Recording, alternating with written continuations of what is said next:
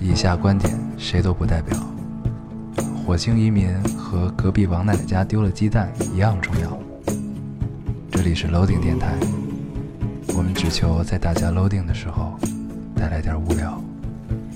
Felt like the weight of the world was on my shoulders. 大家好，欢迎收听 Loading Radio，我是老高。我是烟偶，新的一期又跟大家见面 了，非常开心啊！哎，非常开心。嗯这个我们果然啊，这 个又创造出了周九，哎，这么驾轻就熟，众望所归的创造出了周九啊，创造出了周九。这是一件非常 令令人矛盾的体验啊，非常而矛且盾。多少带了一些不得已。对，毕对，竟上一期刚刚吹完了牛逼，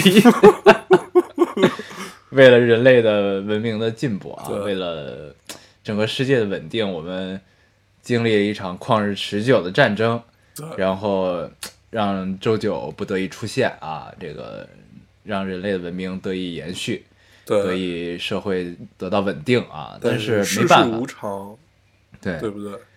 战争终究还是出现了，这个嗯，周九也出现了，我们还是要在大家看不到的地方去解决很多这个人类生存的问题啊，嗯 说的所以没是办 法，嗯，只能周九来更这一期节目了，对，给大而且家我带来们一是刚打了些一晚，刚刚打了一场仗，然后对现在是周九的凌晨，对我们一定要把这期节目录了。对然后带着一身的疲倦，然后对受的伤还没有治啊，这对个 满身的灰尘和一脸的血污，哎，对，刚刚从手下的兵器还没有放下，刚刚刚刚追杀了复制人啊，复对制人连锁八号，连啊锁八号，嗯从银翼杀手的世界刚刚回到现实。嗯，这应该往最后放。哎对，嗯确实是， 这个牛逼应该放到最后来吹。对对对，好啊，不扯淡了啊，嗯咱们先跟大家聊聊聊这个上周我们发条微博啊，是吧？哎啊，微博呃，有一些老听众懂了，一下就 get 到了对对对我们在干什么啊？对。我上们周特意发的有有一些隐晦啊，特意发的有些隐晦 啊，这个也是有些装逼和不好意思的嗯情绪在里边，是的，觉得还是不要说的太明白， 高兴就好啊。高兴就好。是对，然后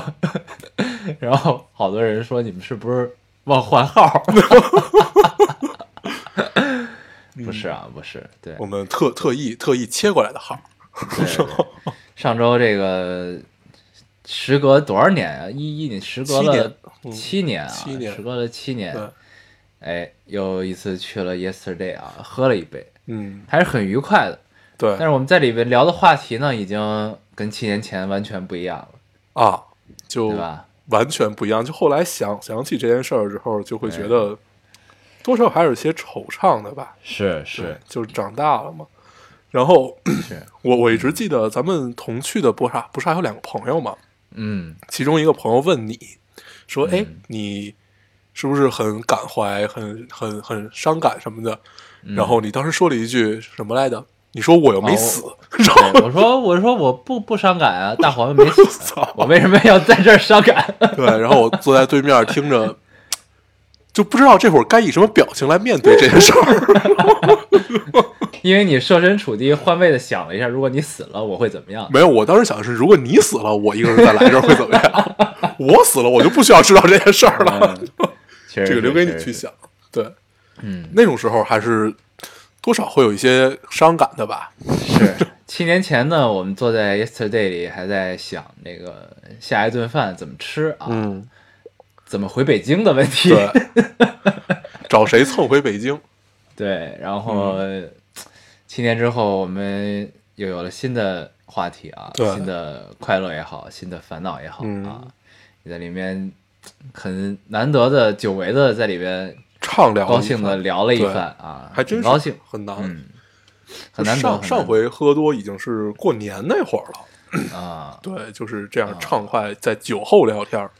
对，对然后哎，老板娘也认出了我们，，对，嗯，然后送了我们一杯酒和嗯一盘巧克力，对，一盘生巧，对，跟老板娘共饮了一杯酒，对，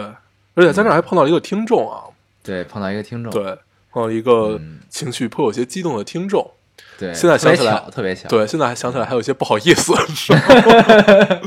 因为当时我们去的时候已经很晚了，因为十二点多了，对，已经快一点了，对，然后本来想的是，可能如果有听众来的话，应该也不会碰到了，然后嗯没想到还真的碰到了一个。对， 嗯，也是，如果这个听众你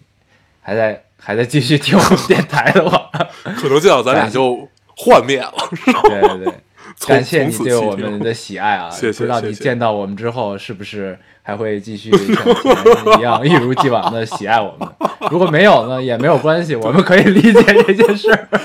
如果没有 呢，其实也并不用告诉我们， 默默的离开就可以了。默默的离开，这个很好啊，嗯，这个很好，行，很符合我们的性 格。默默的离开，默默的离开啊。行吧，咱好们，嗯，上海之言归行正传，，嗯对，就聊到这儿。我们读一下上期留言啊，好，好，你来吧。嗯，我先读一个。这位听众说，关注两年，从大一到大三，一期电台一周七天听七遍，虽然只有第一遍听完整了，你们跳票的时候，我就反复听奇怪的同学和正，就是正的蔓延那期，正的蔓延啊，对然后基本没有留过言，不知道该说些什么，说了又觉得没人看到。既然，但是既然你们都诚心诚意的嫌留言少了，那我就大发慈悲的凑一条吧。嗯表，白帅帅的大黄和可爱的老高，嗯嗯，这个我看到了一个常态，嗯，就是嗯，嗯咱们看一个节目的常态。对对我，我们不会跟这个节目发生任何的互动，对，但是就这节目，我们喜欢节目，他们再抱怨留言少啊，什么对这那的， 你也我不会跟他们有互动我们也是无动于衷的啊 对，。但是我们要听说这个节目要黄，还是会上去抱怨一 番的。对对， 确实对是，确实是啊。看到了一个，他等于一周听七遍啊，这听众。对他应该就是呃第一遍听完整了，然后再往后嗯是随随便听一听这个样子。嗯，对，那他这周可能要听九遍了啊，八遍啊八遍，因为多了一天，嗯，对？吧？嗯，行，你读一个。好，感谢这位听众啊，我来读一个。这位听众说，听到“流年校志”这个词，我真怕老高这个家伙把这个词像众望所归、驾轻就熟一样，连续不断说一期。嗯，这条我也我为截什么了。我为什么要读这个 呢？我就想说，这位听众你提醒了我，你知道吗？真的是驾轻就熟，你要把这众个望听所众的归名，字读出来，这并样且流年把校锅志、甩到啊。他身上。 他叫服饰容妻啊。这个如果我这一期说了一整期的流年校志的话，大家去找他啊，去对找他，不要找我。甩锅甩锅。 对我啊我真当时的是截这个流年校志啊就是想质问一下这个听众，你为什么要提醒他这个事 儿？谢谢你，谢谢你。可以，流年校志， 流年校志。我读一个。好，流年校志，你来读一个。嗯，这个听众说，狗子，你们变了， 我看见这个， 特别狠。我我第一我第一反应看到狗子，我以为他说的是大天狗。 啊，我接着读啊，他说：“狗子，你们变了，你们还记得奇怪的同学那期吗？那是第十期，你们开头说是因为第十期所以做个活动，现在快两百期了，也不见你们每十期做个活动。 因为我因为我当时说没有想到有那么多人参加，评论有八百多条，现在上期快一千条，老高还说这评论做不下去。”狗子，狗子，你们真的变了。然后他下边儿，他下边儿还补了一条，老高在一期的结尾还说，睡前故事欠下都会还的。Hello，好， 我来读一个啊，Hello 我来读一 个。本来本来是不是还想聊聊狗子啊，什么这这些事儿？对，听到最后一句话不想聊了。补完这个就可以结束啊，这一期就结束了，好吧？哎，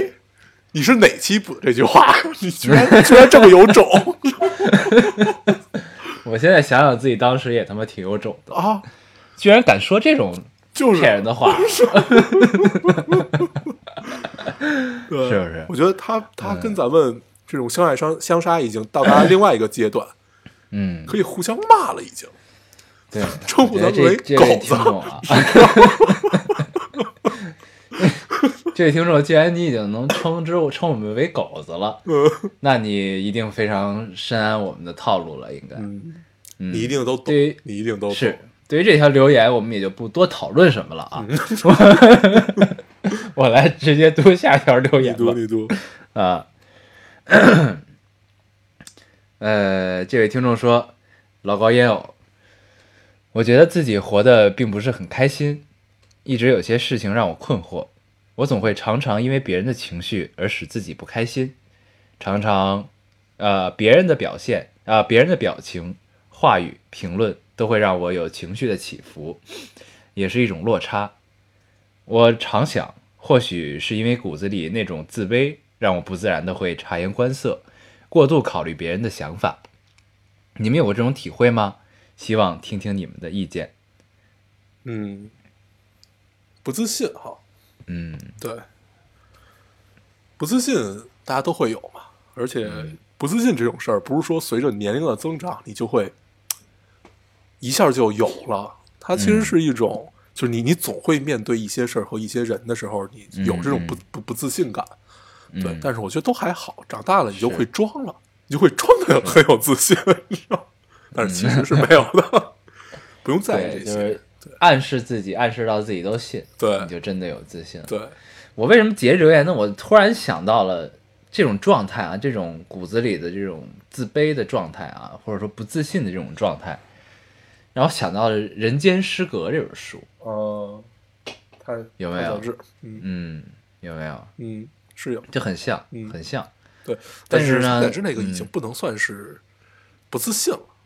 对对，你接着说。他呢，就太啊，就是主要那本书其实是带有很很，其实是很明显、 很鲜明的这种日本人的这种这个天生带着的特性啊，写出来的这种东西，其实是太宰治对自己的一个心理状况的剖析嘛，对吧？你所谓人间失格，失格的意思就是丧失资格嘛。嗯你人间失格就是其实失掉了做人的最最基本的资格。嗯大概是这么个意思。所以呢，就其实你看这个不自信、自卑这种事儿是小啊，但是呃，那是这种潜在的问题，是一个潜在的问题，就是嗯，就像还是像我们之前说的啊，就是还是要你哪怕装的自信的，因为人都是有面具的嘛，对吧？嗯因为这其实是就时间长了之后是会是会稍微有点儿有点儿怎么说呢，就是有点儿有点儿处于亚健康状态了，就会就是心嗯理亚健康状态，对，嗯我觉得是这样啊，就是咱咱咱们不要聊到人人间失格那么那么高的一个，嗯就因为就是在我看来，呃，太宰治他自自己的问题是要远大于他在书里谈论出来的这这个问题的。是啊对，是嗯就你能、就你能隐隐的感觉到他的文字是很收敛和很隐晦的，嗯对，就是他特别克制，因为他怕把自己爆发出来，别人接受不了。我我我我有一种这样的感觉，在读他的书的时候，然后。呃，我们大部分人啊，大部分人都无法达到他那种对自我剖析和对自我不认可的那种自我放逐的心态。嗯嗯啊对、我们大部分人都会在，比如说，呃，大部分人的不自信都是来源于自己无能嘛，就就是还、还是我之前的那个观点，就是嗯对你你你之之所以你觉得这件事儿，呃，你你不行啊，或者你怎么样，其实归根到底，不管是你是哪方面的无能，你就是无能。嗯。对，对，我今儿还看了句话呢，嗯说是王小王小波还是谁说的，就是世界上大部分愤怒都源自于对自己无能的，愤怒，对对对啊，其实是其实是这个样子的，就是呃，因为人本身就是你慢慢成长起来，你会发现自己是有一个成长的，然后但但是在每一个节点的时候，你会发现，呃，突然抛过来一件事儿，你并解决不了，嗯而且这件事儿会让你感觉到很无能为力，嗯，那这会儿愤怒就产生了，就是你对你你不知道该怎么办，对，然这后就是咱们之之前也聊过这三种人生状态。对对一开始你觉得自己天下无敌，对对后来对就发现自己还是一是傻逼，对，然后就还是那个无问法题，接受，然到后最后接来受就自己接是受一傻逼。对，嗯我觉得这个听众其实特别简单，你就就就多多去看，然后这种是常态，不用去担心。就跟我们在十八岁不知道的时候聊的就一样，跟迷茫其实都是一样的。你所有的不自信都是常态，嗯我们所以总多会跟啊，可以对尝试多跟自己比一比啊，就在你有失落啊、产生落差的时候啊、对对对，因多为跟你过去在自己比一比。嗯如果跟过去自己比有进步了，那说明你你还是就在已经进步可以了。嗯，对嗯，不要给自己这么大压力，然后就这种久而久之，真的会达达到你说的那种所谓亚健康的状态。对，对，这种亚健康特别可怕， 就是你我可会能想的有点深啊，对有点你有会不是有点多，对干什么事儿都提不起精神来，嗯，然后慢慢变得我好像什么都没有那么愿意干，那抑郁症也就随之而来了。嗯，对，所以不别要别，想咱那别么多。给人聊成抑郁症啊，这 次，对嗯，我觉得都还好是吧，都还好，就是你你你嗯你足够，就是你能发现自己这一点就已经挺难能可贵的了，对不对？对，像我嗯二十一二岁的时候是完全不知道这些，就是傻 嗨，傻嗨傻嗨，我们现在也是啊，啊现在也是，嗯，现在我们同意还了处于一种觉得自己天下无敌的状态，对对对，还没有发现自己是一 个傻逼，而且我觉得这种状态一时半会儿也不会改变，对对对，也并不想改变啊，这个嗯，沉醉其 中，沉醉，对，沉醉其中。嗯，我好，读一你个啊来读一个，这个听众说：“今天我们结婚一个月了，还有一周就来暖气了，还能赶上过生日，挺好的。因为太冷了，开着浴霸洗漱，听着节目。他在浴缸边坐着，敲着游戏陪着我，就感觉不冷了。完了，嗯，嗯这是一种很日常的啊，状态我，我也不知道为什么我要截这个，但是我觉得读下来我也不冷了， 因为这两你嗯知道你天北京为什么特别会冷？读这个吗？嗯，因为你中了他们的套路，为什么呀？ 就是哦，一一有情境。” 对对然后白 白描式的写法， 对对对，因为你中了他们的套路，确实是，嗯怎么这样啊？ 是嗯大家都越越来越不纯质。不称职不称职。嗯你读一个， 好，呃，我来读一个啊，嗯，嗯，这位听众说，帅帅的帅帅的老高和丑丑的黄 黄，帅帅的老高和丑丑的黄黄，在你们眼里，怎样的人才算一个好人呢？希望你们让我醍醐灌顶一下。你现在听到的这个声音，就是两个好人的声 音。对嗯，他提这我个为什问么题，嗯，好大呀！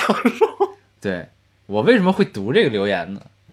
就是我其实并不想回答这个问题，嗯 因为我想到了，就是突然让我想到了咱们之前老提到文学性的问题啊，文学性的东西，就是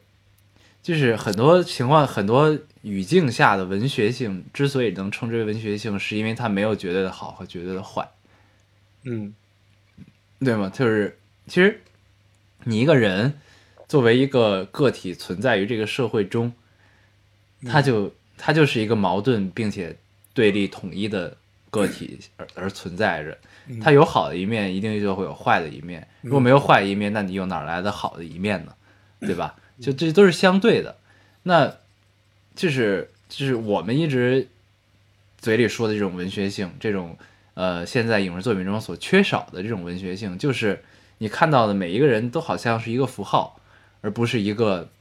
嗯，真正真正而存在的脸人。谱化嘛，对，就脸谱化变成了一个符号，就是你真正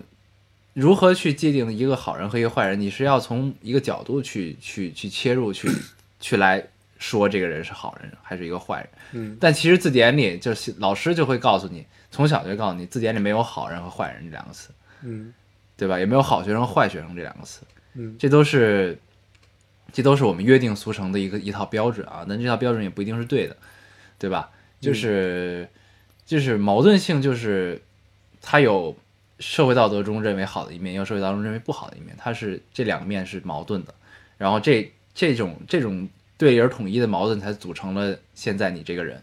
对，所以我觉得这个问题只能这么回答吧。哦，嗯，你你把这个读出来，要回答这个问题也是难为自己。 是吧我觉得，我觉得这这事儿，呃，能感觉得出来，应该提出这个问题的听众岁数并不大啊。嗯，对，大概是能感觉出来，岁数并不大，就是还还处在一个呃，想在这个复杂的社会环境中分辨出来一个好和坏。嗯，对可能想给自己找一套行为准则吧。对，呃、嗯，就就咱们其实之前聊过一次什么呀？就关于伪善这件事儿。嗯，对，我觉得就说一点吧，就如果这个人能伪善一辈子，那是伪善吗？那你怎么来界定这个伪和不伪呢？对吧？所以，呃，只有他自己知道嘛。对，所以就在当下的语境里面，我们谈论的好和坏，只不过就在这个语境里成成立。嗯哦、嗯比如说一个杀人犯救了你，那对于你来说他是好的，对于被杀的人来说他是坏的，对吗？嗯也有无数个作品来剖析关这两者之间的关系，嗯我们在这儿就不多做赘述了。但是，呃，凡是脱离脱离语境去谈所谓的好坏、矛盾、对立，嗯都是耍流氓。然后， 嗯 对你一定要结合当时的语境，就是对于谁来说他做了什么事情这件事儿，我们可以定义它，也许是好，也许是坏，也也许是在一个灰色地带。当然，你脱离了开，就是这人他是一个好人，那他是谁？雷锋吗？对吗？所以就不能雷锋， 对你居然你把不雷能锋这么评价？不，雷锋虽然做好事儿，但是做好事儿不留名，但是他写起来的日记里啊，对吗？对，咱们、嗯咱们不能这么评价那个民民民族英雄，啊，但是只有在只只有在他不能叫民族英雄，他就是我我我我们的英雄，对吧？人民的榜样啊，人民的的榜榜样，就是我们不能脱离开语境去谈论这些话题，就是一个很广泛的话题，你一定要把它归结到一个很小的语境里面去聊，嗯这样的话它才成立。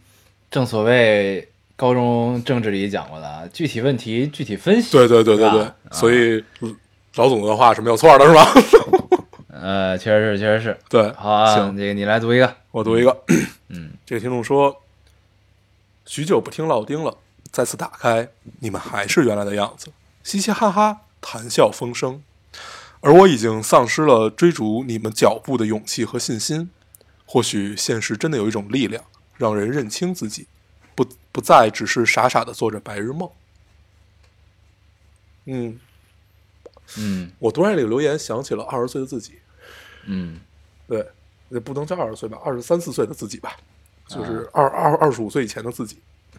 你到底他妈多少岁以前？就大概 大概那个 区已经间跨下，嗯了五年了。对那个那个那个区间下的自己，因为就是你分辨一下自己，发现其实是从二十五岁以后开始有成长的，就开始你只能你每年看得到的成长，嗯，对，二十五岁以前是看不到的。 然后为什么想会儿想到那会儿自己？那会儿咱俩聊天，咱俩没有聊过其他的，全是风花雪月。嗯，对吧？不管什么都能聊成风花雪月。对然后你慢慢发现，哦，原来现实他妈的不是这个样子。对，那怎么办呢？你继续聊风花雪月可以，那也只是聊聊了，嗯你也没有任何其他的。就那会儿还可以做一些风花雪月的事儿。就你现在对如果一天到晚老想风花雪月，但是你做不了风花雪月的事儿，对，这就很尴尬。嗯，嗯所以在读到这个留言，你就会发现，因为现在慢慢我们进入到了一种，就是就是怅然和呃逐步去放下过去自己执着的这么一个过程嘛，对吧？嗯。然后看到留言就会觉得还是蛮舒服的。没有，我我我看完这留言，你知道我想说啥？我想说就是，其实每个人都远比自己想的要坚强很多啊，对坚强很多，要坚强非常多。对，就是你在我不知道这个听众多大岁数啊，但是我觉得你在你当下的岁数，你觉得你可能停止了一些脚步，放弃了一些追求，那你隔一段时间之后，你发现其实从内心中你根本还没有放弃这件事儿，就是你只是在当下以为你放弃了，对然后你会后来发现可能经历了一些事儿，然后或者随着你年龄的增长，你会发现其实哦，原来我还根本就没有忘记这件事儿，或者说我根本只是在我自己还根本没有发觉到的情况下，我其实根本没有放弃。就有时候你是会有这种感觉的，会有对，所而以其且实人会远远比自己想的要坚强。对啊，而且他真的提是到的说现实的力量真的很强大，这事儿你不应该不是第一天知道，嗯，从你考第一次试你就应该知道了，就是这分儿就代表了你最近有没有努力。嗯正常，我觉得我们第一次接受打击，大概都是 在这种时候，就是那那其实这事儿你早知道，现实就是这个样子，嗯对吧？所以你往后的路都是远比你想象的要坚强许多，而且嗯勇气这个事儿，不用一天到晚想着自己有没有勇气，它是嗯你根深蒂固，它就在你骨子里面的。人对之所以为人，就是因为这个是人性的一个闪光点嘛。对，对不是吧你说有就有的，对对吧？嗯这个也不是你说没有就没有的，对，有没有对你就是注定的，对也不是注定的，有没有就是你早已做出来对了，而不是说生活出肯来定不像是蹦极嘛，你就要那一下儿。啊，生也活不比是蹦极非黑即白，对嗯，比蹦极刺激多了，是吧？ 你没有往上拉你那一下，你可能一直往下掉。确实是，确对，实是，啊嗯但是永远有那根绳子。 咱们又变成好一个毒鸡汤，你读一个。嗯，不要这样，不要这样，我我不读了，我没了，已经你没二了十五分钟了，嗯，呃，那行，那我也不再读了，那咱们这么着吧。嗯，行，行，那我们这期读留言的环节就到这儿了啊，好谢谢听众们一如既往对我们的大力的支持啊，你为什么要说这么官方呢？ 因为我们的留言数一期比一期多了呀。啊，看上去还是有一些高兴。 对对对嗯，，可以，可以，可以。好，我们再掩耳盗铃啊你。知道吗？嗯嗯，好，行，那我们正式进入这一期的主题啊。嗯，大家看到这一期题目啊，虽然是暂定的啊，我不知道播出来之后会不会还是这个题目啊，但是咱们先按照咱们刚才商量这个题目聊吧。嗯，我们这个现在起的题目叫做《绝望之于希望》。嗯，嗯对。然后，呃，我到现在其实“之鱼”的这个“鱼”用哪个“鱼”我还没想好，嗯是用那个鱼市的“鱼”，还是用那个呃余下来的那个“鱼嗯”？嗯，对，，因为我觉得这是完全两个意两思。对，这就是两种意思了。但是我们也不知道它最后，因为你有一种朦朦胧胧的感觉嘛，但是你也不知道最后你会表达成什么样子，所以我们决定嗯嗯先顺着往下聊。啊，嗯我们要跟大家聊什么呢？跟大家聊一个电影儿，嗯这个电影儿《驾轻就熟》，众望所归，流年消逝的聊了这部电影《对，这部电影叫做、呃《银翼杀手二零四九》。二零四九》。对，然后、呃咱们先介绍一下这部电影吧。嗯，嗯它不是一个新电影，嗯对它呃，它这个二零四九是一个新电影，但是它在之前是有一个前身的，它其实算是一个翻拍。有一个不是有一个原作啊，对有这一个个是相当于二，呃，对对，嗯但是啊，你呃理解为二也也也行，但是就是你看到咱咱咱们先聊吧嗯啊。之前那部是在特别早，我们小时候，一当时我们九八三年啊吧，对，还是八我二？们小时候就是八八三，好像是八三、嗯嗯我们小时候也没看过，也是长大了、才去，就是那会儿特别热衷于老派的科幻电影，跟那个对什么《太空漫游二零一一对》啊，二零零一一块儿，二零零一啊，库布里克的那个，，对对，库布里克那个一块儿看的这些，嗯，嗯，对，然后事实上，呃，《银翼杀手》我到现在为止也是断断续续看的，没有从头到尾完整的看过一遍，嗯因对，为因为这个原作其实，在当我们当时看那个年纪啊，对我们来说其实是一个很晦涩的，，嗯对很晦涩，又晦。涩又冗长的这么嗯对一部作品，嗯，对，我相信大部分人之所以会去看这部电影，是因为。呃，舆论对这个电影的评价啊，才对会去看。对我们当时也是因为这个原因才去对看的。对对，然后但是直到看到了这部啊，当下正在上映的这一部《银翼杀手二零四九》，嗯，然后才会觉得啊啊，经典就是经典。啊你接对着说吧，咱你先接着说。嗯嗯，那咱咱们接着聊这电影。嗯呃，首先它大概的架构就是一个老派科幻片的一个架构，就是一切都很像，嗯然后只不过新的给它加上了更多科幻的元素，嗯然后加上了一些导演自己的理解。然后这个导演是干嘛的呢？嗯这个导演之前是咱们咱们聊咱们看那个开年最佳的那部电影叫《降临》，降临啊对对《降临》的还这是降个临的演，导演，也是《边境杀手》的导演。对，也是《边境杀手》的导演，《边境杀手》总是共得过奥斯卡的，对他总共对拍过四部电影啊。对。呃，都是呃最早的应该是一三年还是一二年的电影，它是一个就是相当于在影坛中刚崭露头角不久的这么一个电导演啊。嗯嗯他还拍过这个《宿敌》，还拍过《囚徒》，嗯，然后之后是《边境杀手》，杀手嗯然后就得奖了。然后再之后是那个《降临》，《降临》是呃那年的奥斯卡最佳原创剧本的提名，没有得奖。对，嗯嗯，当时我们看完之后，因为是春节看的嘛，开年最佳，然后我们就觉得奥斯卡至少能得个一两个奖吧，然后哦结果发现啊，好像得了一个最佳声音声音剪辑吧，还是得了一个什么啊？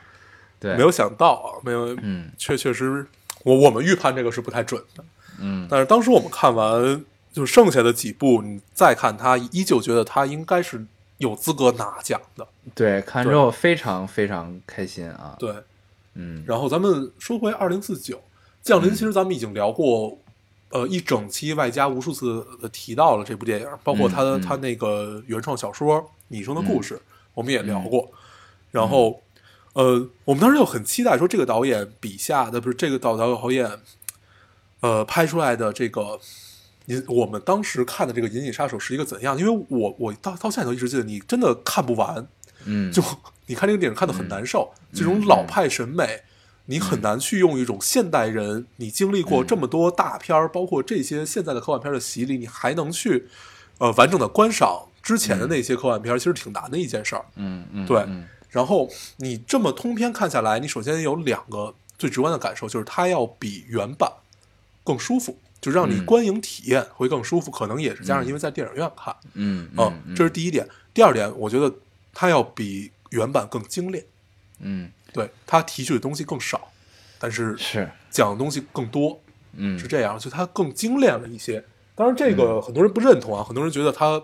跟原版比狗屁不值，然后就是完全是一个玩噱头和玩把赛博朋克玩的。呃，天花乱坠就是玩这种末末世绝望啊，怎么就这类类似于这个样子的，啊就是他们在他们理解里是这样的一个科幻片，但是我觉得不是，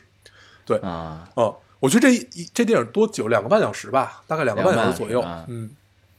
完全在我看来是没有尿点，而嗯而而且我当时是处在一个特别困的状态下去看这个电影。憋着尿看的，呃，那倒没有，因为我当时特别困，然后我还买了一个是那种大沙发的座儿，嗯然后就是可以嗯嗯躺下的。嗯然后我我这电影院里还只有两个人，然后那然还后行，嗯这种情况下，我都没有睡着，然后 而且还是看呃这样的一部片子，所以我觉得它一定是有哪里特别吸引我的。后来我就回来想，这事儿它到底哪里吸引我？嗯嗯应该就是整个它那种状态，加上它的音乐，它里边的音乐我也很喜欢。嗯嗯，好多人觉得他音乐是噪音，我因为我我我今天我今天还跟一个姐们儿聊了一下， 她也刚看完这部电影，她就觉得嗯这电影的配乐就像噪音一样。啊，在她当时在她的理解里，汉汉斯季默叫什么？农业重重金属，呃，这个这个戏的配乐是那个敦刻尔克的配乐啊，呃，对，呃，有两个配乐， 嗯，呃，排在第二名的是汉斯季默，就是敦就是敦刻尔克，也是对，王者后荣来耀的配乐，后来换了，后来换了，对，就是有两个，对，然后前一个好像出了什么问题，给他换了，对对对对对，嗯但是你看到字幕上其实是有两个的，但是你能感受到，其实大部分应该都是由汉斯季默来操刀的。嗯啊，就这个范儿就特别像他那个范儿，嗯嗯，就是寂静无声，然后又是那种哦轰隆隆的噪噪噪音啊，类似于这个样有子很。强的情境感啊，对对很压对迫对感对，嗯，呃，我觉得他配科幻片儿是没毛病的，就是他嗯而且能这个抓住这个观众的这种高潮点。嗯，嗯，这个配乐的风格，其实我一刚开始看这电影的时候，我觉得跟《赫尔》特别像，啊，对对，跟《赫尔》非常像，就是那种，你就要说你说它就是噪噪音也好，是电子的嗯这种声音也好，是机械的摩擦声音也好，嗯对吧？但是就很像，因为我记得之咱们刚做电台的时候，有几期的背景音用的是《赫尔》的，对，我整个听了一下，然后我再看这个电影的时候，我就恍然间有了这种感觉，嗯就跟《赫尔》电那个配乐很像。嗯我觉得咱们可以先介绍一下一啊，先介绍一下《银翼杀手》这部电影，嗯。就是大家都知道它，简短的语言去把它给概括一下。对，就大家都知道它很经典啊。它经典在于哪儿？就是它在它上映的时候呢，其实就是已经被世人贬贬低到不行啊，觉得是狗屁，因为那个时候那个时候的社会，就是北美那会儿的社会，也是一个呃是在看《星球大战》这种片子的时期啊，是这个呃喜欢娱乐化、喜欢怎样这么一个状况，对然后突然出现了这么一个这么一个晦涩的电影之后呢，大家就懵了、懵逼了。然后觉得操，这什么什么玩意儿，什么都不是。然后票房特惨，好像两千多万吧，还是多少？对，票房美巨金惨。啊，嗯 对，然后在在在这之呃跟第二部之间的三十五年中，逐步被奉奉上神坛啊。嗯他的被放上神坛原因呢，一个是他提出的命题之大和解释之 之清晰吧，或者说之明确。嗯对他没有阐释啊，他只提出这个问题，引起大家思考。呃，但是你提出问题的方式和引起大家思考的程度其实是不一样的，嗯不同的电影。嗯，对？吧？很多电影都是提出问题，并不解决问题，对吧？但是这这这个片子提出来的问题和也也引起大家的思考呢，是呃是众多科幻电影类这这个类型的电影中，呃最为严肃也是最为深刻的一部啊。对，是所有的科幻导演都希望能去呃解释一下这个命题，包括像我我们之前看到的呃《极大师》，对，咱咱啊咱们可以待待会儿放一放，再再去聊这个，你接着说完。嗯嗯嗯嗯，对。然后呢，呃，一个是这个，再一个呢是这个片子开创了一个后来所有大部分科幻电影都呃在这个基础上做了延续或者做了改变的一个风格，叫做赛博朋克。嗯，对，对，就是它是一个视觉体系，它最嗯对早对它是一一套视觉体系啊，然后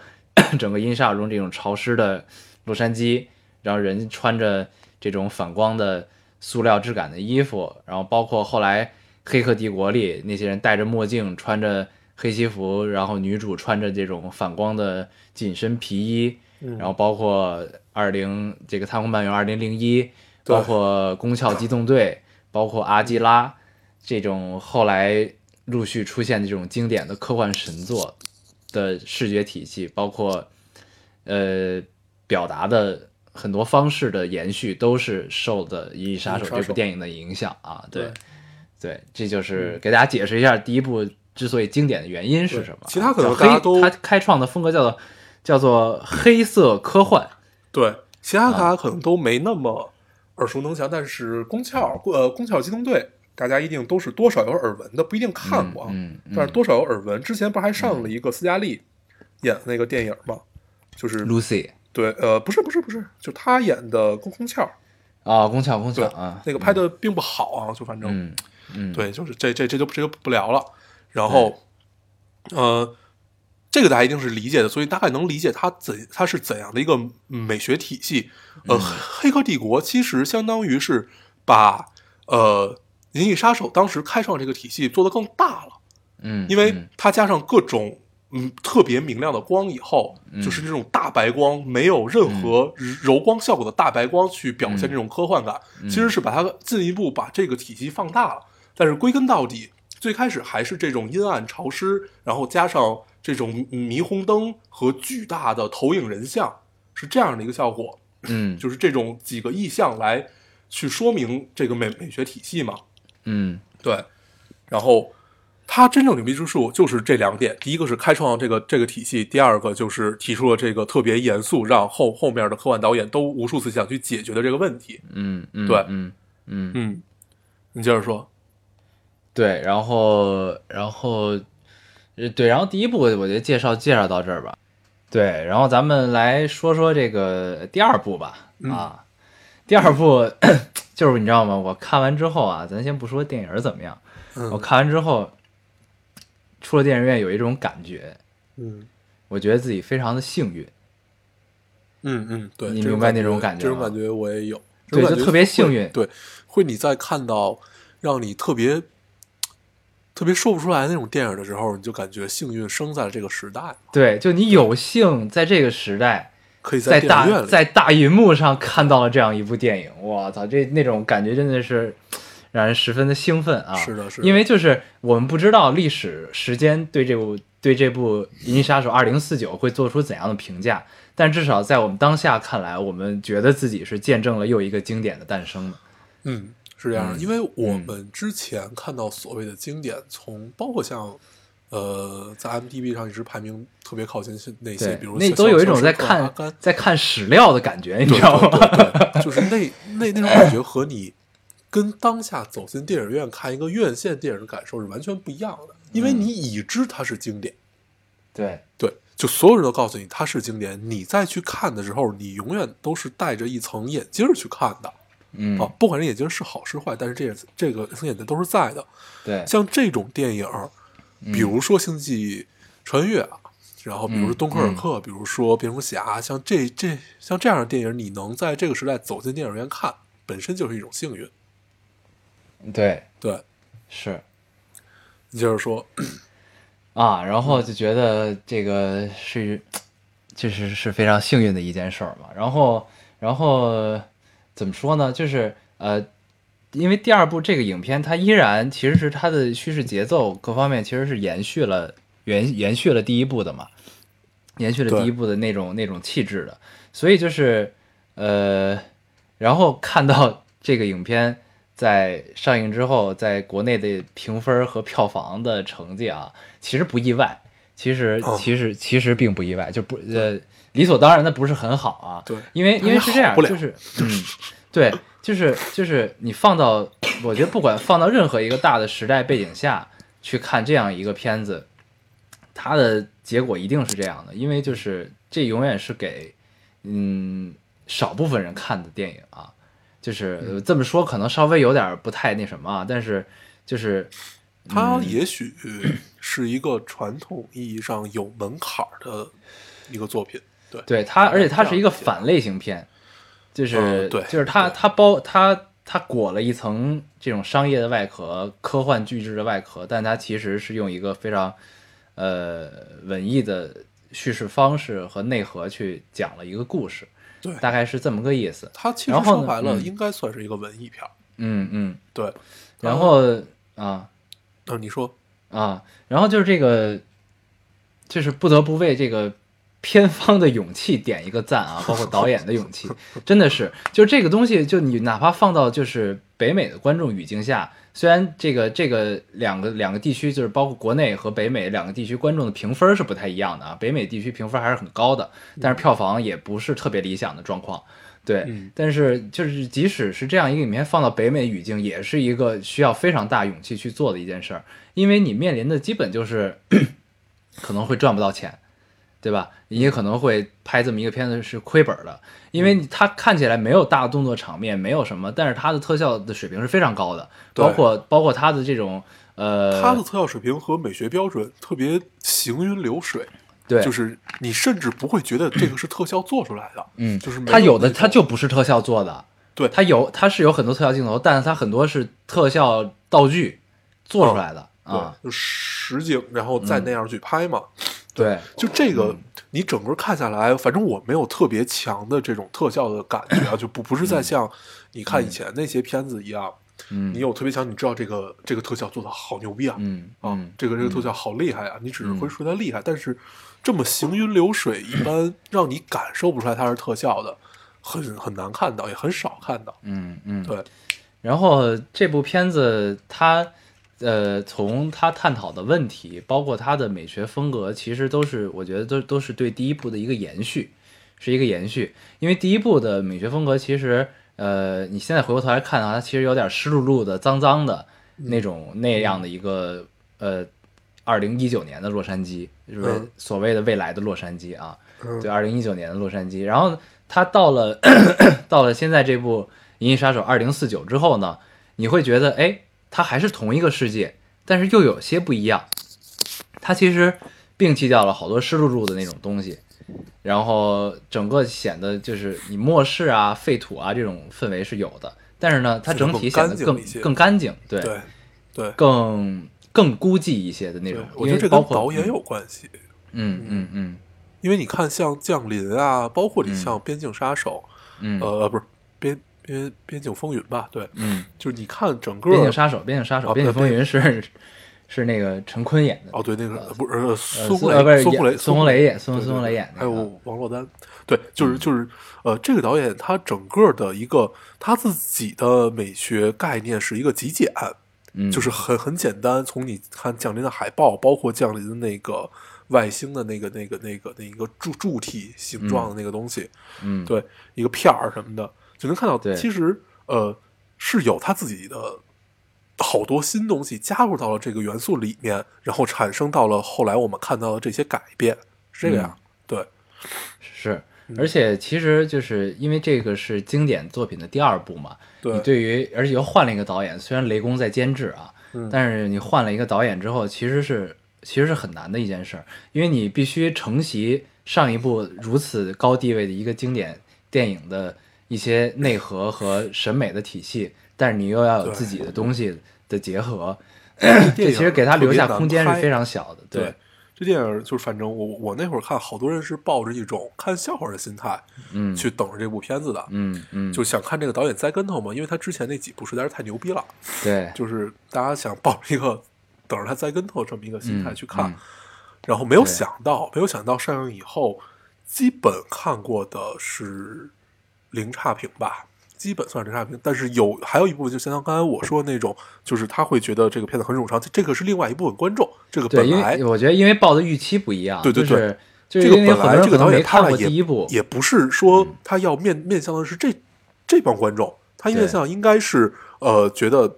至少你能知道看到他一里面在讲什么，然后二有没有延续，有没有什么改变，然后哪怕你就是直接去电影院里没有看过，一生看这部片子，我也觉得我觉得它也不差，至少是不差。对，嗯就作为，是，但是确实这个片子是有门槛儿，嗯也并不友好。嗯尽管你能看到导演很努力的掰开了、揉碎了去给你讲一个特别特别简单的故事，嗯，但是依旧很不友好。为什么不友好？因为片子太长，因为它叙事太慢了，因为对它叙事太第慢一，太慢，第二太长。嗯其实这个故事半个小时，一个微电影的状态下就就能说清楚。嗯但是把这个时时间长度拉到两个半小时，那嗯就需要你导演、这个都不用在，这都不是在文文本上下功力，这个就是在你的整个，呃，你你初期的想法，你要镜头如何的排布对你嗯如何要把这个剪辑做到能让人这两个半小时完整的看这么一个单调、很平淡的一个故事。嗯对，嗯我这个是他真正厉害的地方。嗯，然后你再回想到《降临》，你就能发现嗯整个导演的成长轨迹，这个他真的是太成熟了，是，而且居然有一个导演可以拍四五部片子就直接成立了自己的大风格，嗯，也是相当相当厉害。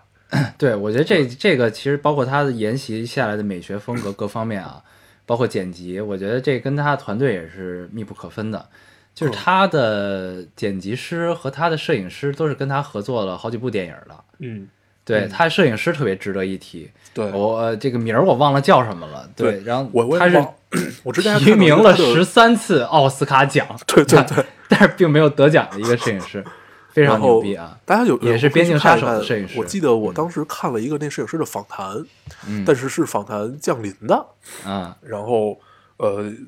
有兴趣的朋友可以去看一看那个，还是挺有意思。对就是他提出了好多，反正我之前没有见到过的一些想法，就是在嗯这种所谓的科幻片儿上的一些想法，还是挺有趣的。嗯就是他抛弃掉了那种传统科幻片儿，呃。的那那种比比比，比如说各种视角吧，比如说嗯俯视、仰视，然后他其实是特别爱拍局部嗯的这么一个摄影师，然后他可以把嗯局部，然后让人想象到整体，呃，这个是很厉害的，呃嗯嗯不知道为什么一直不得奖。嗯，是。然后好多人看完这部片子之后说，哎，这回也许可以得到小金人儿了。嗯，嗯应该是可以的。对，反正就是整体这个《银翼杀手》的班底，包括呃叫什么视觉总监，嗯然后整个世界架构的设计的那个人，嗯然后包括摄影师、剪辑、配乐各个方面，呃，嗯都是都是都是都是大师级的班底啊，特别厉害。嗯，对，然后这个就介绍到这儿吧，咱们可以聊一聊电影本身了吧？对，咱们聊聊感受吧。我觉嗯对得，，因为呃，这个故事还是相对非常简单的一个故事，对就是呃，我觉得二给我感受更清晰，就在于它其实只聊了关于记忆记忆之于人，嗯到到到到底有哪几方面？这个咱俩刚才在聊那个录电台之前有一些交流哈。对，啊，呃，给我最大的感受就是，我看这个电影的时候，无数次的想起了《记忆大师》这个电影，嗯嗯嗯，对，嗯，然后，呃，我我就不再吐槽了吧，因为咱们之之前已经吐槽、嗯你吐槽很多对次了吐槽啊很多次了嗯啊。你能看到，其实《记忆大师》这个导演，他也是想解决这个问题的。嗯就是想解决《银银翼杀手》在八二年提出的这个问题，八二年、八三年，反正就在当时一里边提出的这个问题。嗯就是记忆之于人到底，嗯，是能不能承载到现在你做的一些决定是跟你的记忆有关？对，然后记忆到底是不是人的一个内核？嗯哦，嗯失去了这个记忆，你就失去了为人的根本。对，嗯其实还是他探讨这个。然后到了二里面，我觉得有，就除了探讨这个，还有一层改变是什么？就是人如果没有灵魂，那又如何呢？嗯对，我觉得加上这一层探讨，这个是一个新的问题。尽管这个问题没有在呃当时那个问题那么大的爆炸，而嗯且我不觉得这个问题会爆炸，因为现在人已经不太就像咱们上期聊一样，不太会去思考这也些不事儿。太考虑这个问题了。对对啊，已已经应该不太会考虑这个问题了。嗯但是嗯在这个阶段能提出这个问题，在我看来，这是人性的闪光。是，嗯对，哎，就这类这种这个哲学的终极命题啊，这个，呃，我觉得咱呃，对，咱先从头说，咱俩观点不太一样啊，就是嗯我觉得这个《银翼杀手》整个内核从第一部到第二部，它其实一直提出的都是究竟何为人，嗯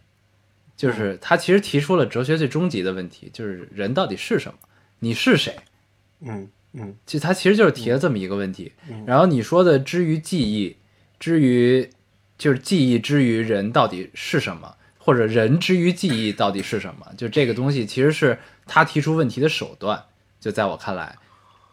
因为他讨论的是就是就是呃，你一个人带着你的记忆生长到现在。然后你因为这个记忆的是否真实，然后来去断定自己是否是人，对吧？是否是一个有灵魂的人？那这只是其中一个手段嘛，对吧？就是就是，嗯那最终提出的就是，那但是记忆跟人是不能划等号的，嗯，明对白我意思吧？嗯就是所以他其实最终提出的还是到底什么是人。对所以他而且这个就是他用了两个阵营嘛，一个是复制人，一个是真人。那在这个影片里呢，永远是复制人比真人更富有人性，而且而且这个片子的切入的角度直接就是从这个 K 高司令演的这个角色 K 这个这个复制人的角度直接去切入，从复制人本身的视角去探讨我到底是什么。我的记忆之前是赋予是是生成出来，直接植入到我脑中的。然后最后发现我这个记忆是可能是真的，然后最后又反转了，发现他妈的我还是一个复制人，我还是一个复制品。但是你经历了整个这一个过程之后，其实你已经富有了人性，或者说你已经做了一个、呃一个人该思考的事情。那这个时候，其实站在复制就是一个复制人的角度去思考这个问题，那他在经历了这两次反转之后，那他现在是什么呢？他从确认了自己的记忆是真的，到到后来发现又是假的，但是你从始至终其实他的思考是没有变的，对，对吧？这个是但二是里面嗯着重表达的嘛。对，但是但是因为这个东西，其实 K 这个角色，就高司令演这个角色，他最终有没有想清楚这个问题，其实不重要。重要的是，就是这个这之所以为什么说这个作品好，是因为他给你的视角是让你看的人去思考这个事儿。嗯，对，你明白？就是其实最终高司令你自你这个角色 K 这个角色，你想没想明白自己是不是人都不重要，而是让看到的观众去想啊，那他之前可能觉得自己不是人，他没表情，他难得笑一次，难得哭一次，情绪最激动的时候就知道这个我的记忆是真的的时候，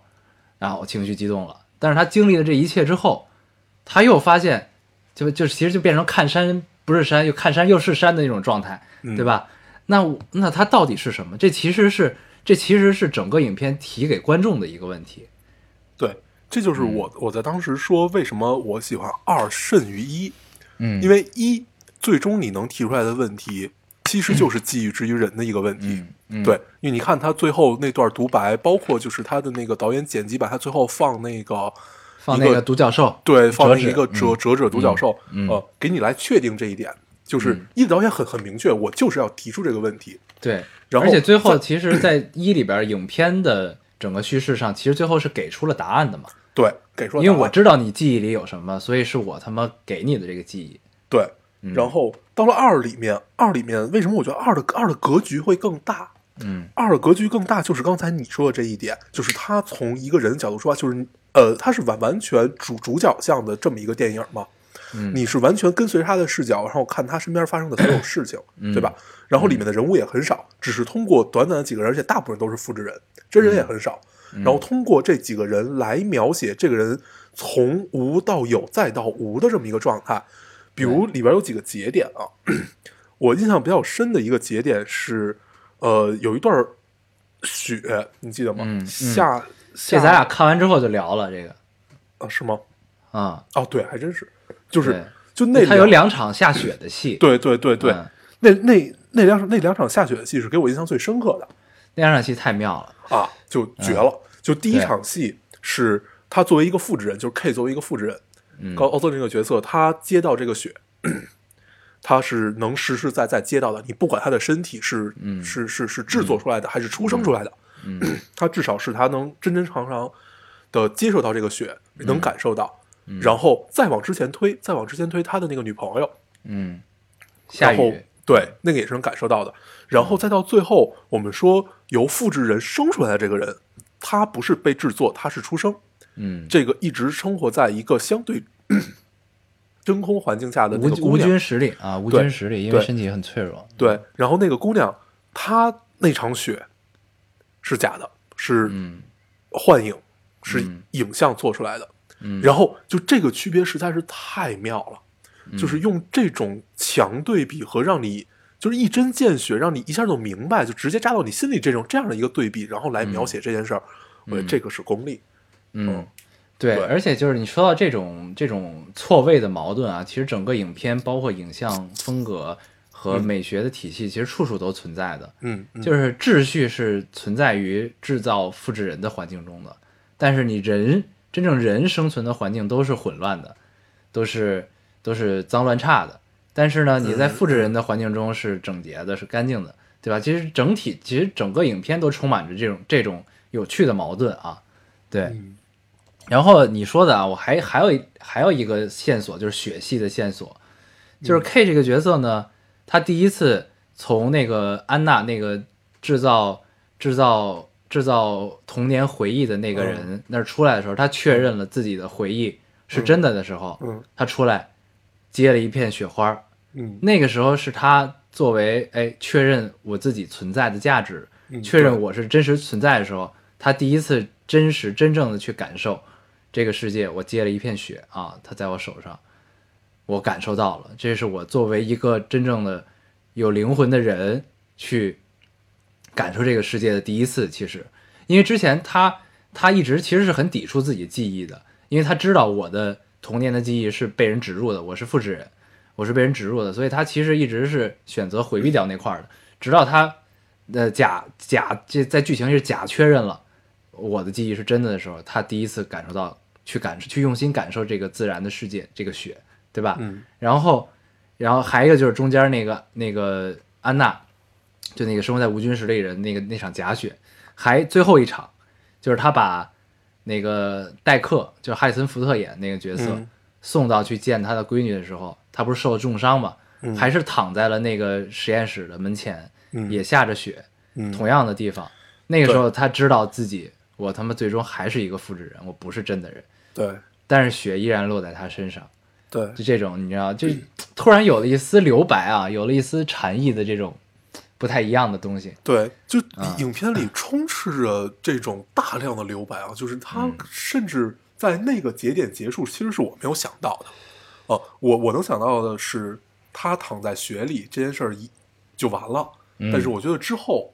这所有的东西可以没有交代，但是至少要有点什么，但是连这个都没有，嗯对，我觉得哎，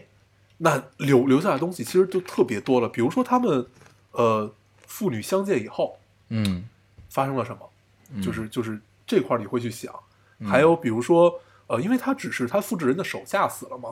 那个老板又没有死，就是嗯对那个 那人叫什么来着？就是他， 就那个瞎了的人，对对，他又没有死，所以他他到底是一个怎怎？因为这个他的公司还在嘛，对，所以嗯它是一个怎样的故事？然后包括里面，呃，就这些所有的突兀感，你嗯再回想起来，其实是留白。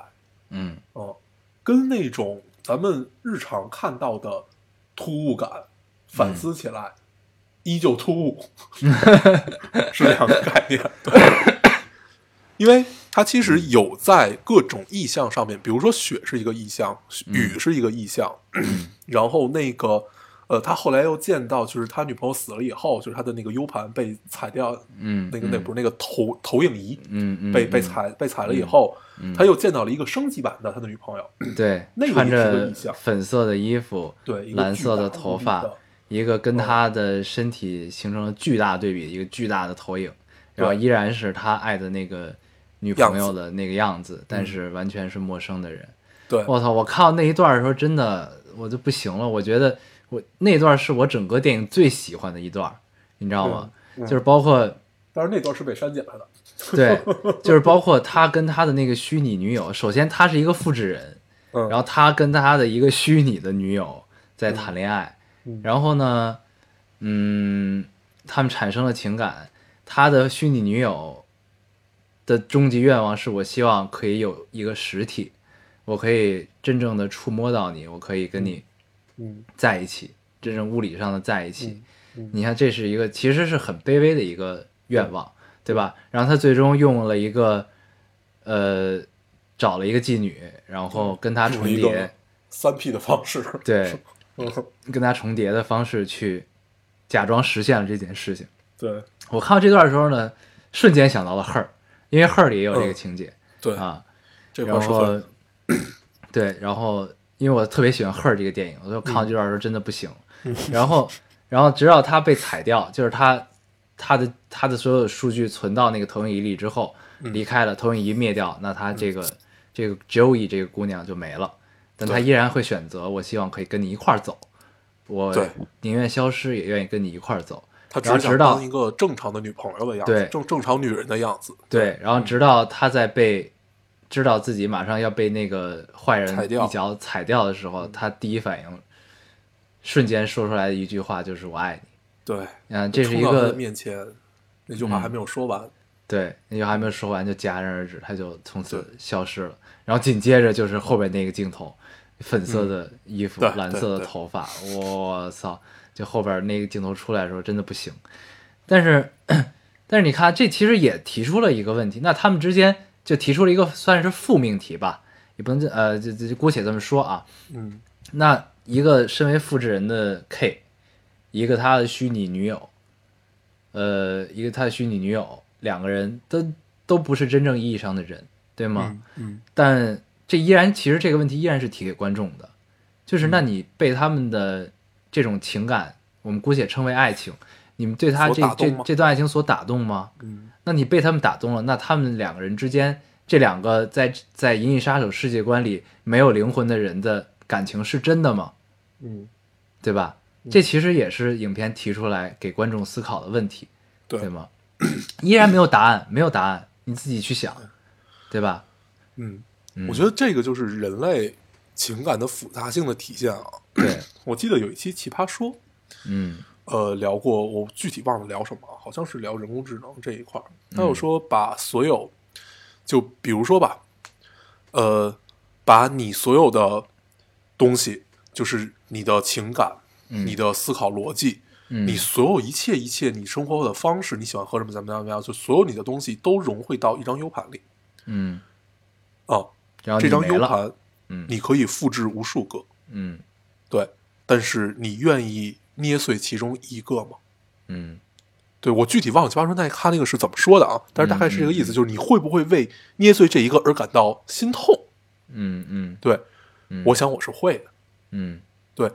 但是你明，而且这个命题就在于你明知道它还是可复制的，但是你依旧会为一个的损害而去感到悲伤嗯啊！我觉得这个就是、你称之为人类伟大之处，其实都不为过。嗯，对，是啊我一直相信，就是在人类这个命题下面嗯啊，就所谓在人类这个命题下面，我们做的一切事情，首先我们基于一点就是人性， 嗯但是人性到底是什么？在这个影片里，我们看到所有的复制人其实要远比人更具有人性对，包括就是那个最坏的，就就是在影片 里面说那个最坏的那个他的秘书，就相当于帮他去干一些事儿，他永远觉得自己是最优秀的复制人的那个女人，对嗯对，她也是有人性的，对，他她哭了也在，他反哭了好几次，嗯对她也是在反抗的，嗯，包括就是她最后去亲那个高司令对那一下，我觉得那一吻也是带着就是这种这嗯带种着压情抑，绪的，对啊这种压抑式的反抗，因为他亲的太狠了，然后对就感觉是要把他撞死 一样。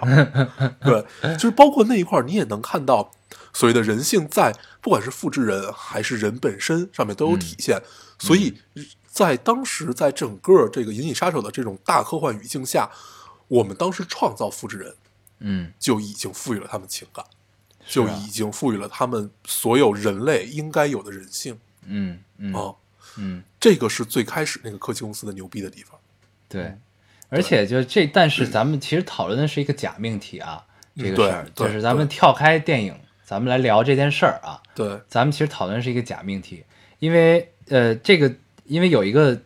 计计算计算机领域最经典的测试叫图灵测试，图灵测试，对图灵测试，这个在第一部里其实是出现了的。图灵嗯测试这个这个这个东西，他会去问复制人很多问题，来对判断你到底是人还是复制人。那个其实就是在图二里灵边测其试，嗯实也有，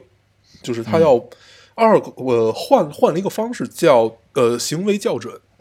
对二那个对不太一样，那个对对算是变变种吧。对其实跟图灵测试本身还是不太一样。图灵测试的本身的意义是什么呢？就是你在跟一个机器对话，对，那你在对话过程中你感觉不到它是机器，那这个对这个机就通过图灵测试嘛。对对，然后这就是人工智能的呃伟大的一步的代表，就是你什么时候人工智能能通过图灵测试，嗯那人工智能就迈进了一个新的时代， 对吧？那我们其实讨论的语境呢是。在《银翼杀手》这个语境中呢，是所有复制人其实都已经通过图灵测试了，应该是对对，在这么一个状况下，然后我们来判断这个什么是人，什么是复制人，就是是有这么一个前提下，我们来讨论这些事情。对，所以一切都是虚拟的，一切都是假的命题。对，所以嗯呃《银翼杀手》首先它是一个软科幻啊，嗯，对嗯你呃它必须要当做一个软科软科幻来看，它跟《三体》嗯这种是不一样的，跟《三体》啊和包括你其实像太《太空漫游二零二零零一》也算是一个硬科幻了，嗯啊，它跟呃《三体》这种还是不太一样，它嗯是一个软，就是它有一个既定，它自己架构出来一个大世界，然后这个世界的语境下再去聊这些事儿，嗯，对，所以它一定是一个在我们现实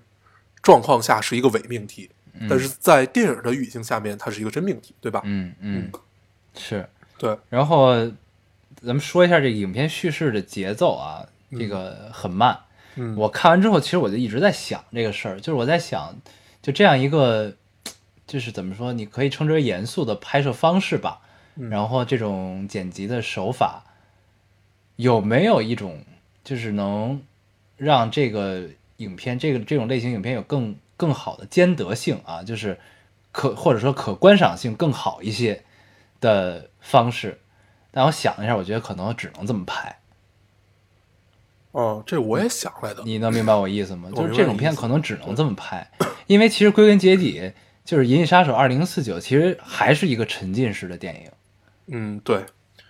对，我就是他当时的想那些啊，你说，你说，就是他的那些没有用的镜，就是看似没有用的镜头，它没有大的场面，没有精彩的打斗设计，它大部分都留给留给了 K 去行走，留给了一些没有用的镜头，留给了那个小黄花儿，留给了嗯他在等雪，嗯留给了他的虚拟女友站在天台去感受雨，嗯对吧？留给了这些东西。但是如果这影片中去掉这些所谓的没有用的镜头、拖沓的节奏的镜头，包括场跟场之间的转化，那种飞船飞行在冰冷的科技感的那种嗯环境中的时候，那种那种飞船的渺小、环境的巨大，那种黑黑色系的这种设计的建筑，对吧？你把这些都去掉了，然后来充填充进去的是那些，呃，我们传统规律上商业片有的那些东西，更快节奏的一些，，对，更快节奏的东西。那他们之间，就是这个影片导演提出这个问题，告诉大家想让大家思考的东西，可能就没有那么清晰，或者说没有那么深刻。嗯，我觉得是会有这种问题的，就是你当一切都快了之后，我们的注意力被别的东西吸引了之后，那我们可能会自然忽略掉一些，呃，大家导演想提出的问题，或者说导演希望引起观众思考的一些问题。那如果是这样的话，那如果我是导演，我可能也会选择这么剪吧。对，我在之后我也想这个问题，就是他有没有另外一种方式可以让他变得没有我，我想是变得更没有门槛儿一些啊。嗯嗯，因为其实二零四九它最大的门槛儿就是因为它太太长了和它太慢了，所以很多人他做不到坐在电影院里把这电影看完。对，嗯这而且是我他看到好多差评啊，是因为其实大家真的是抱的预期不一样，大家都觉得是去看一个科幻大片儿，打打哦杀嗯杀，然后因为没看过一嘛，不知道整个这个是一个什么片子，然后一去那自然会失望嘛，这都是很正常的。对，一开始，呃，我也觉得 嗯这样这样这样对对阴差是很不公平。嗯然后就是，如果以这种视角来看它的话，其实特别不公平。但是后来我想开了，嗯然后我想开，我就想，我我我我想到了什么？我想到了圣经，嗯我想到圣经，然后想到了一些就是类似于这个样子的感受。嗯后来想，就是这种特别庄重的，嗯呃，很呃让人肃然吧。至少你，它至少是、嗯第一是严严肃，第二很肃穆庄重，嗯对肃穆。然后或者、没人想到更好的词啊，呃，比如它就是类似于让你是那种要沐浴更衣去体会它的这么这么一部片子，嗯嗯，它注定是要在电影史上留名的。嗯这个片子一定会在电影史上留名。虽然我们不知道后后续我们会怎么评价它，但是至少在我们现在看来，呃，所有的电影爱好者们嗯对它的评价都是我看起来比较满意的，哪怕是有一些差评，我我我也觉得是 OK 的。对，嗯然后，然后我就想开了这件事儿，就是所有所有这种肃穆和庄严，然后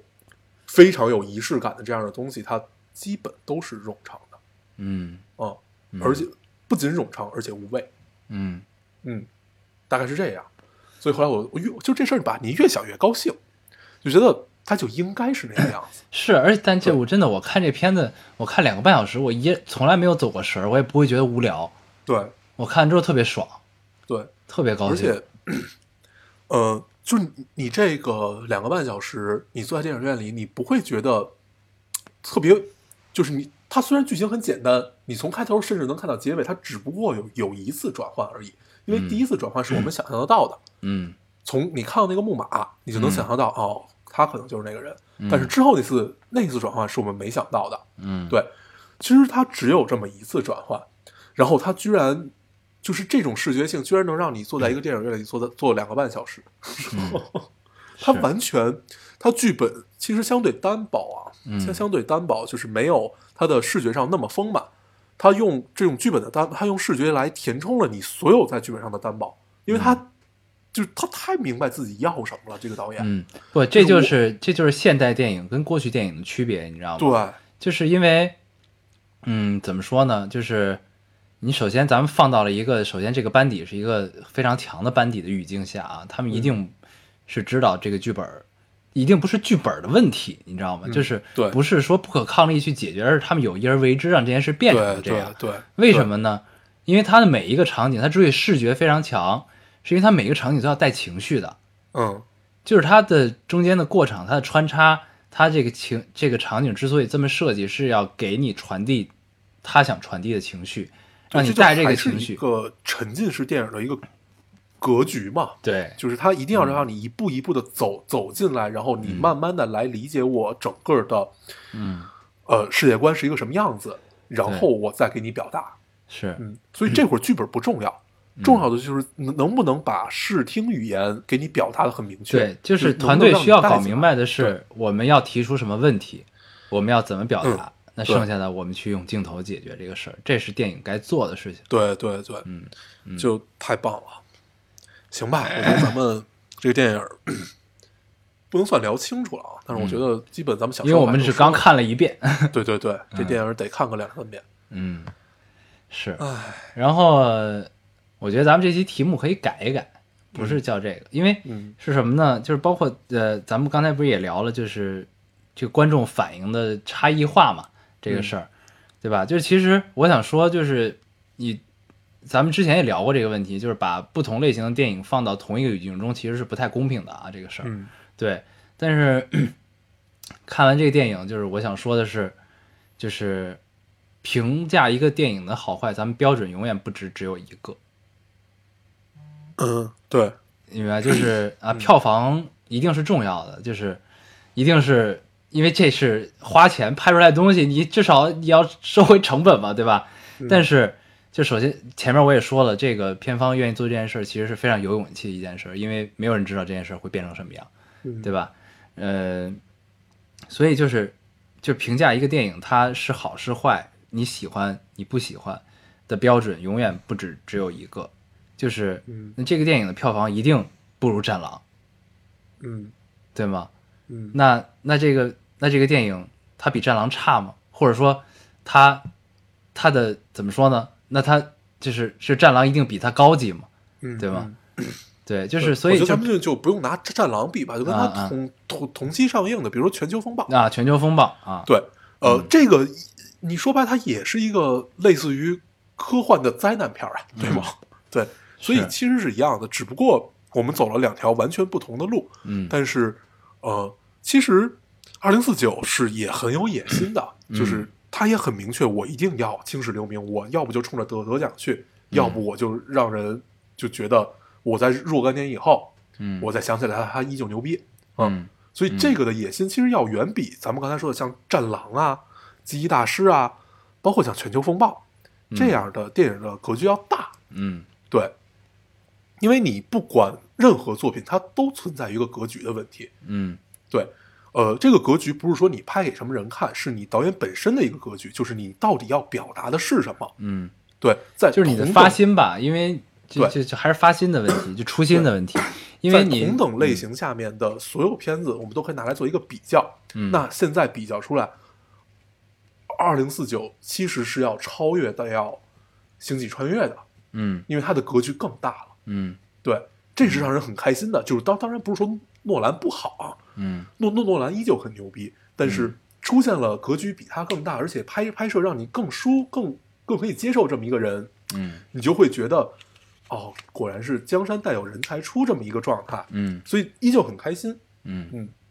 是，就是，嗯，对，每个嗯人喜好不一样嘛。反正就是看完这电影，我最想说的是，就是评价标准永远不只有一个。嗯，对，啊咱们就叫千面二零四九，也或可者以。或者二零四九万万象，然后这种，二零四九二三四， 呃， 对，好啊，行这吧个这期嗯就聊到这儿吧。这电影儿我觉得，因为能聊的太多了，你知道吗？，对，嗯反而就是你会抓住的点很少。嗯，我我们这这呃这一期其实只是从电影本身出发去聊了我们是如何喜爱和怎么喜爱的这个对电我影。们非常喜欢这个片子，非对常喜欢。然后其实它的角度有很多，你现嗯在能马上想象的角度就是我们到底要不要探探讨所谓人工智能这个问题。嗯然后还有一个就是日呃，就是咱们刚才聊了几句，但是没有没有聊明白的，就是关于嗯人、人性之于复制人和人本身，他们两者到到底都有哪些发展的方向？嗯对，但其实最终、最终啊，就是因为他探讨的是一个非常虚无的话题，嗯，但是 我觉得你如果大家的发心都是作为一个严肃的处理艺术品、艺术作品的方式去看这个电影，并且去拍摄这个电影的话，那其 实所有探讨的主题最终都要回回照到人本身、人自己，对就我们自己本身对。它引起的思考之所以会让你思考，就是什么是人，什么是给你提供了这样一个复制人的角度，怎样怎样，那最终是希望回照到你自己的生活中对，去看到你自己啊。嗯我是就就像咱们之前聊的，张爱玲有一句话：“这个世界上永远好人比真人多。嗯，对。”对吧？然后这个只是一个角度嗯啊，这个、这个只是我们私心的一个角度，也许导演的格局会更大，他探讨是另外一个问题。嗯，对他，比如说他就是想引引起这种社会性的讨论，就是人到底是什么？你知你知为人，你要做什么？和你嗯如果是一个复制人，你要去有一个什么样的？就是可能导演的格局会更大，嗯但是作为我们现在的水平，我们只能理解到这儿。对，对，行， 嗯。行吧，那这期差不 多，我们以后有机会，我们再重新看几遍这电影，还可以有更多的角度跟大家聊一聊。嗯，对，那我们就不过多总结了好，嗯啊。那我们这期节目就这样，我们还是老规矩，说一下如何找到我们。啊，大家可以通过手机下载荔枝电台，搜索 Loading Radio 老丁电台，就可以下载收听，关注我们了。新浪微博的用户搜索 Loading Radio 老丁电台，关注我们，我们会在上面更新一些及时的动态，大家也可以跟我们做一些交流。嗯，现在 iOS 的用户也可以通过 Podcast 找到我们，还是跟荔枝一样的方法。好，那我们这期节目就这样，好，谢谢大家的收听，我们下期再见，拜拜。拜拜。 Desire to give and to hold.